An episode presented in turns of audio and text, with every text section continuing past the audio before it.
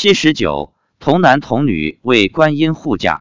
发表日期：二零一零年十一月十六日。十月六日，因上午有事，我们中午十二点才去登山。妻子说，今天来了一万众生，都是那些提高班的众生。妻子问我有没有闻到桂花香味，我说好像有一两棵有点香味，其他的桂花树好像不香了。他说他看到路边的桂花都慢慢的往天上飘去。我问有没有踩着云朵，他说没有。看来路边的桂花听闻佛法后也得到了超度。这路边的桂花不香，跟他们得度升天走了有关系。今天一万众生分两边，我们左右各五千多众生，菩萨示现了两片莲叶。我问妻子，众生站在莲叶上，那他们应该没动，是莲叶在飘，是这样吧？他说是的。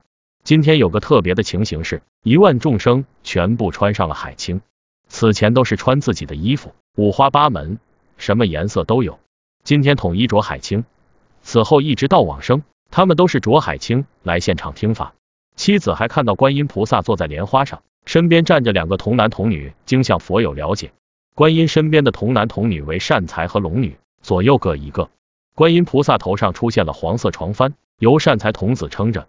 善财和龙女从这天开始，以后都跟着观音菩萨出现在我们登山法会现场。